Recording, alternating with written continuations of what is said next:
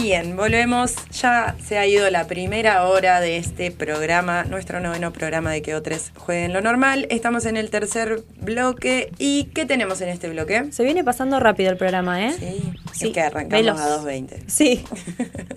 eh, tenemos una entrevista telefónica que para mí es un lujazo y una alegría enorme poder hacerla. Eh, les voy a presentar a David Morales, integrante, fundador y coordinador del Club Social Deportivo Comunitario y disidente Fisque Menuco. ¿Cómo estás, David? Hola, ¿qué tal? ¿Cómo están? Eh, buenas noches a la audiencia. Bueno, acá estamos con Luz. Hola, David, buenas noches. Hola, Luz, ¿cómo está? Mucho gusto. Igualmente. Bueno, David, un poquito para poner en contexto a quienes nos están escuchando el programa, eh, nos gustaría que nos cuentes cómo y dónde surge el club. Bueno, eh, el Club Fisque Menuco es un club, como bien decías, eh, comunitario, barrial, eh, surgido en, las periferias de lo que es la ciudad de Fisque Menuco, conocida tradicionalmente con la ciudad de, como la ciudad de General Roca. surge, bueno, al calor de, la lucha barrial, comunitaria de, de un barrio que, bueno, no ha dejado de luchar por el acceso a al gas, el acceso a la luz, el acceso a, al agua y, algo que se dio fundamental y clave para nuestra entidad fue justamente eh, el, nombre del barrio que bueno eh, fue elegido en asamblea eh, comunitaria por allá por el año 2014 y bueno fue así que eso llevó a, a la autoorganización vecinal comunitaria donde bueno una de las eh, comisiones que, que existía en ese momento en la asamblea era la comisión de deporte, porque en ese contexto de organización vecinal, comunitaria, por allá por el año 2014, que ya traía, hacía varios años atrás también un trabajo comunitario, es como que emerge una, una organización de tal característica vecinal que se arman comisiones a partir de las asambleas vecinales y se arman comisiones de trabajo. Eran asambleas muy grandes de vecinos. Claro, claro, eh, para que por ahí la audiencia se, se ubique, quizás eh, Fisquemenuco actualmente es eh, un barrio de casi mil familias eh, que está en la, en la parte este de la ciudad, de lo que es la ciudad Fisquemenuco General Roca, en la zona que se denomina por ahí la zona universitaria y, también alrededor de, lo que es el parque industrial de la ciudad, del Parque Industrial 1. Así es, para... Y, sí. Ha crecido, digo, la ciudad para ese lado y era enorme eh, el, asentamiento en ese momento y ahora, bueno... Sí, sí, sí. bueno, un, bar, un barrio de, popular, de clase trabajadora, como tantos otros barrios de, nuestra, de nuestras ciudades del Alto Valle. Y bueno, fue en ese sentido que eh, dentro de lo que fue la organización vecinal surge una comisión que se va a encargar del deporte eh, más que nada para promover las actividades recreativas y, deportivas y quien va a estar justamente eh, liderando de alguna manera y siempre activando, como nosotros decimos la jerga de la militancia, es eh, Geo, Georgina Colicheo, que es eh, justamente la, la, la, piedra fundadora de alguna manera de, de todo este proceso enorme que, que ha dado como, como gran resultado no solamente el acceso a, a casi 400 familias eh, el, gas, del agua, de la luz, sino también a lo que es más importante también, que es la identidad, y bueno, ha ido permitiendo justamente consolidar a, lo largo de este tiempo un proceso eh, que no solamente, como le decíamos, en, relación a, lo que es el acceso a los servicios, sino también al deporte, ¿no? Porque desde un principio se estableció como derecho el derecho a jugar, derecho a compartir algo que por ahí muchas veces este, sabemos de antemano, ¿no? Que, que existe, pero que muchas veces este, nos olvidamos e, ese derecho para nuestras infancias y nuestras adolescencias.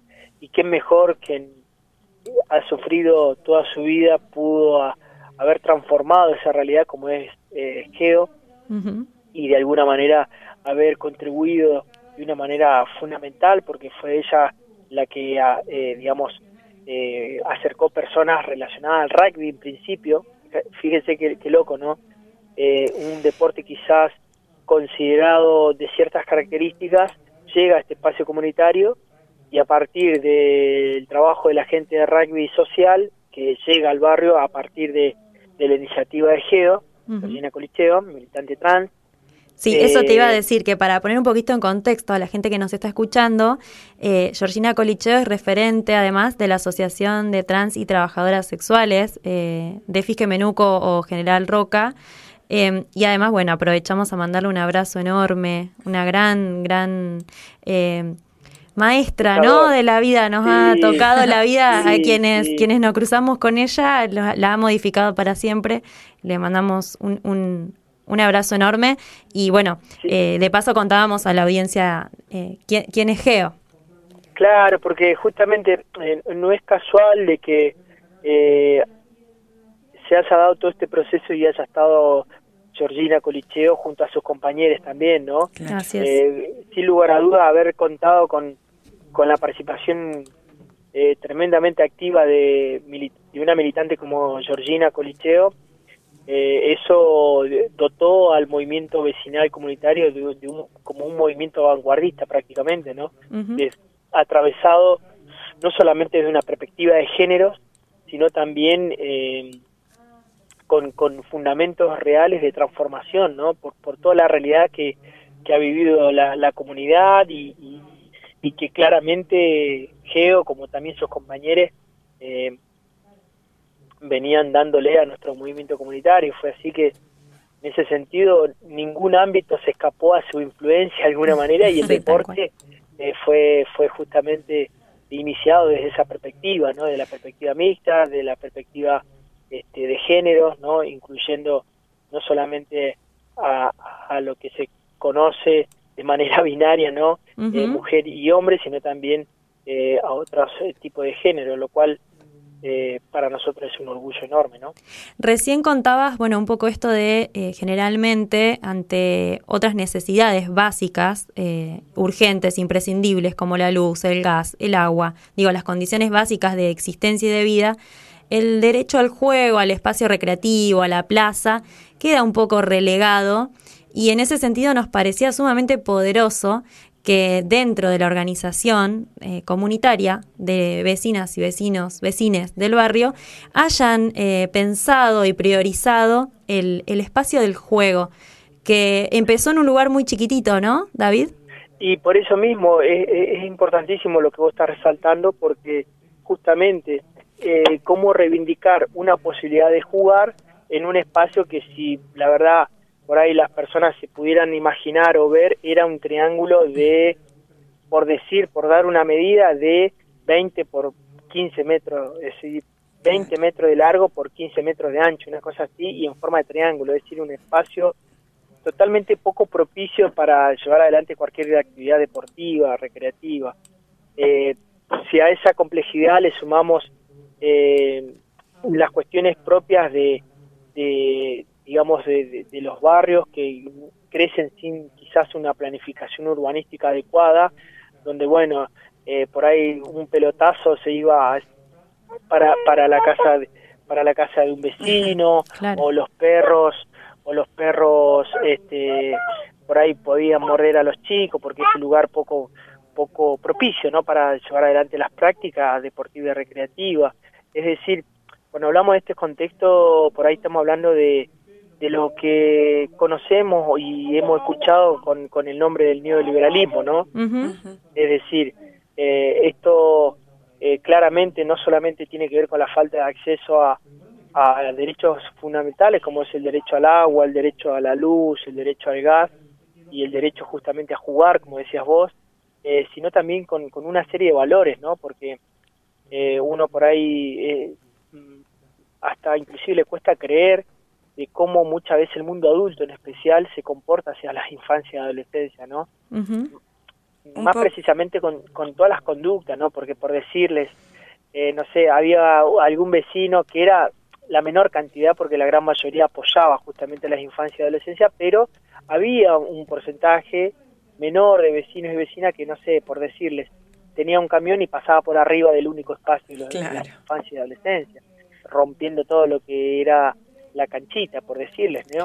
O, eh, no sé, los chicos habían acomodado una manguerita para tener agua y fue un vecino y les robó la manguera. Es decir, eh, eh, cuestiones que tienen que ver con los valores que propicia un neoliberalismo, ¿no? Es decir, no nos enojamos con esos vecinos y vecinas que se comportaban tan mal con, con nuestras infancias y adolescencias, porque los entendíamos de alguna manera que actúan en función de ciertos valores que propicia un, un sistema neoliberal, ¿no? Que promueve valores asociados al individualismo, asociados al egoísmo, ¿no? al egocentrismo, dejando de lado todas estas cuestiones que son fundamentales, como por ejemplo, y tan vitales como, por ejemplo, el derecho a jugar, ¿no? Es, es, es fundamental mantener y sostener esta idea de que el juego es un derecho, no solamente para las infancias y adolescencias, sino también para el mundo adulto, ¿no? Creo que un poco lo que hablábamos el otro día, o ayer, no recuerdo, por ahí uno pierde la noción del tiempo, pero tiene que ver quizás con una cuestión sistémica, ¿no?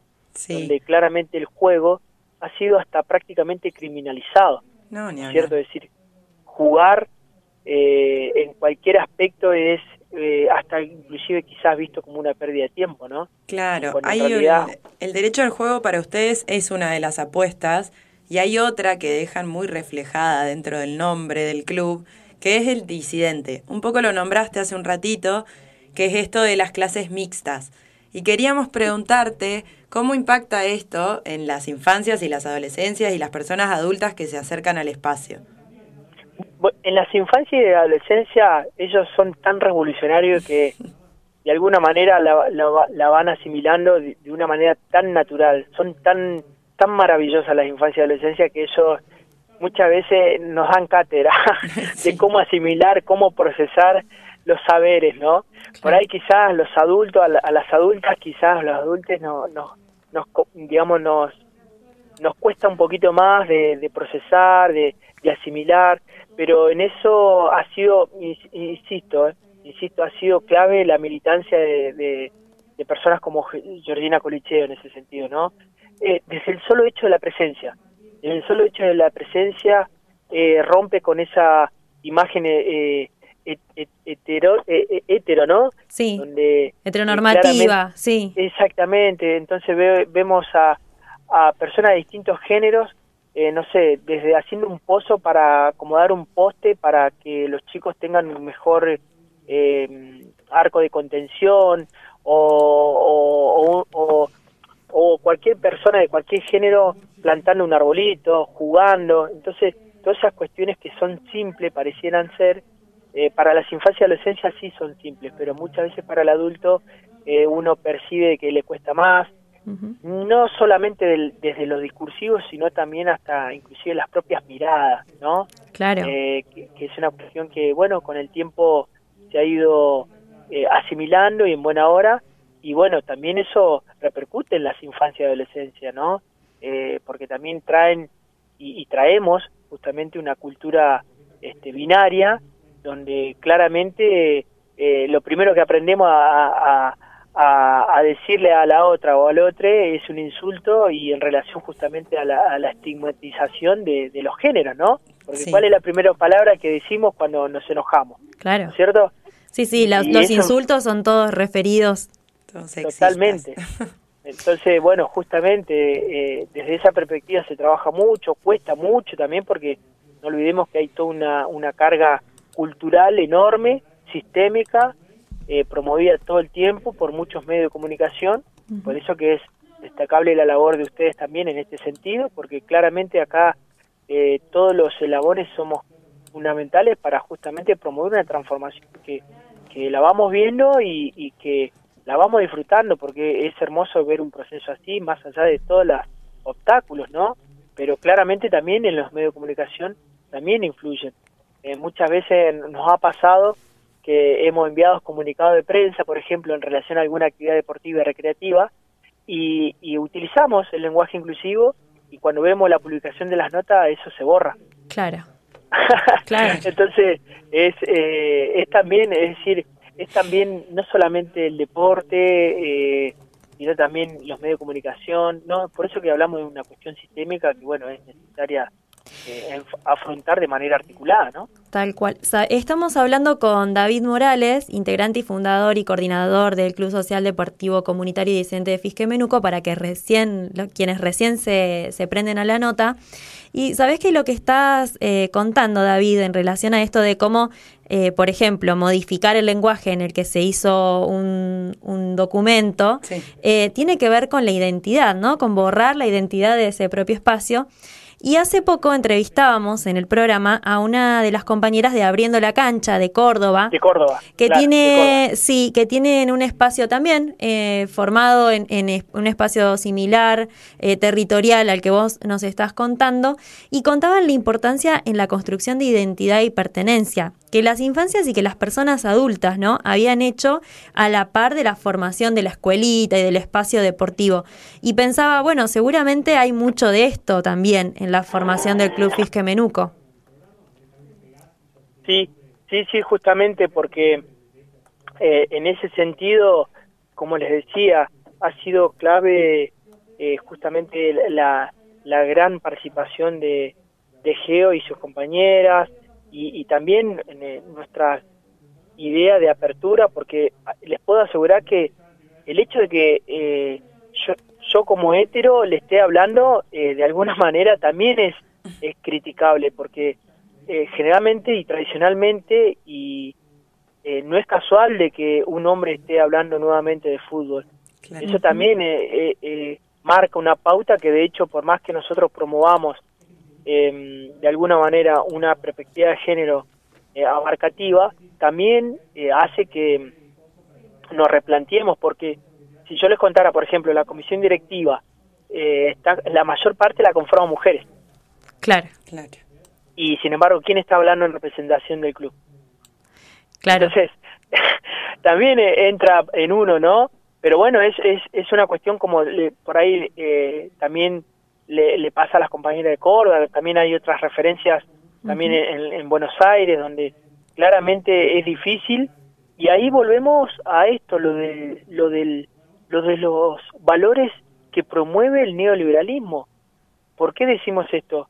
Eh, porque cuando uno tiene encuentro, por ejemplo, uno organiza encuentros, ¿sí? Sí. Muy diferentes partidos, porque uno dice, a ver, en esto, eh, vamos a jugar contra, ¿no? Claro claro. vamos a tener un encuentro. Claro. Fíjese cómo, cómo, cómo es, más allá que es un, una simple, un simple discurso que no termina siendo simple, sino que cambia la connotación, porque nos vamos a encontrar con ese otro, ¿no? vamos a jugar con ese otro. Sí, sí, sí, y, tradicionalmente, bueno, vamos a jugar contra, ¿no? No, no vamos a jugar contra, porque ese otro es, es otro, o sea, es un compañero más, por más como compañero, es Sí, que si no hubiera un otro o una otra, no existiría tal espacio para jugar, ¿no? Totalmente. es, es, clave. Totalmente. Pero ¿qué pasa? Cuando se da eh, estas cuestiones de la competencia, claramente entra en juego el valor individual, el valor eh, egoísta, el valor eh, de la competencia, de la meritocracia, ¿no? Es decir, son claramente valores asociados al neoliberalismo. Entonces, cuando uno eh, une, se, se, embarca en este tipo de proyectos, está peleando justamente con un sistema y no es nada fácil, ¿no? Sí, y eh, pensaba lo que vos estabas diciendo recién, que también se, uno se revisa de manera permanente, una se revisa de manera permanente y se da cuenta lo naturalizado también que tiene eh, ciertas cuestiones. Un montón de cosas. Eh, y que el deporte nos lo permite ver también, digo, y que el deporte muchas veces aparece como un espacio bastante lavado de política, y a nosotras nos gusta decir, ¿no? Que todo deporte es político también. Toda actividad es política dentro de los espacios deportivos. Total. Nosotros, justamente en relación a eso, decimos que tenemos un posicionamiento político, no necesariamente partidario, y si algún compañero lo tuviera, también tiene el derecho de hacerlo, ¿no? Exactamente. Eh, totalmente. Eh, pero entendemos que este es un, es un claro proyecto comunitario, barrial, pero político, sin lugar a duda, porque también, eh, bueno, por ahí quizás uno es muy muy incisivo con respecto al neoliberalismo, pero también es cierto que el neoliberalismo promueve este tipo de cosas, ¿no? La criminalización de la política, ¿no? La distancia de la ciudadanía a la política, ¿no? Y ya el término política también te ha criminalizado, más allá de todos los errores que hemos cometido y seguimos cometiendo como sociedad, ¿no? En términos políticos, pero también es cierto que no podemos alejarnos de la política. Y por eso molestan tanto, David, estos espacios que practican la política de manera comunitaria, discutiendo entre vecines eh, las prioridades, por ejemplo, del barrio, ¿no? Y que el deporte y la recreación sea un espacio necesario eh, dentro de esa discusión que incluye vivienda, que incluye servicios. Em, digo, también rompe desde ahí eh, este proyecto deportivo comunitario. Total, y además eh, no ha sido fácil y, no es fácil para ninguno. Eh, tengan una idea que acá en la ciudad de Fisque, en la ciudad, que somos más de 110 mil habitantes, si no mal recuerdo, eh, hay 60 proyectos comunitarios como los nuestros. Claro. Con poco o más o menos chicos y chicas y chiques, pero más o menos proyectos de estas características, hay más de 60 proyectos, de los cuales todos eh, padecen las mismas situaciones. Eh, bueno, falta de inversión, porque no hay, no hay, muchas veces ahora quizás haya podido haber algunas transformaciones en lo que se refiere a, programas, de los cuales nosotros, por ejemplo, fuimos seleccionados por, el Ministerio de Deporte de la Nación en, el programa de clubes en obra, y que bueno, no fue, no fue nada fácil, obviamente, porque hubo que eh, presentar proyectos, modificarlos, tener, el, digamos, lo que se refiere el todo lo, lo que se refiere a lo administrativo en orden, y eso para un, club de barrio no es nada fácil. Es un montón. Un club de barrio, una institución, no, total, total, porque digamos es, muy difícil, muy difícil porque además de tener los conocimientos hay que tener los tiempos y, y, también muchas veces tenés que invertir este, haciendo, digamos, rifa, lo que fuera, para, no sé, tener la firma de un escribano, para bueno, tener eh, una cuenta bancaria, es decir, todas cuestiones que parecen simples, pero que a las instituciones de barrio nos cuestan muchísimo. Y es que además de tener que ocuparse de toda esa parte legal, burocrática y demás, hay que seguir trabajando en el espacio, ¿no? Como, es como, no, es que, bueno, me dedico solo a hacer esta parte. Mirá, mirá, Luz, yo evidentemente has trabajado, por eso que estás diciendo lo que estás diciendo, sí, sí. porque sí, sí, sí, es eso. Sí, sí, porque justamente los espacios comunitarios eh, la compañera termina siendo entrenadora, eh, termina siendo la psicóloga, la asistente social, termina siendo la administrativa, la, que, busca, la que busca los eh, proyectos de, nación. Claro.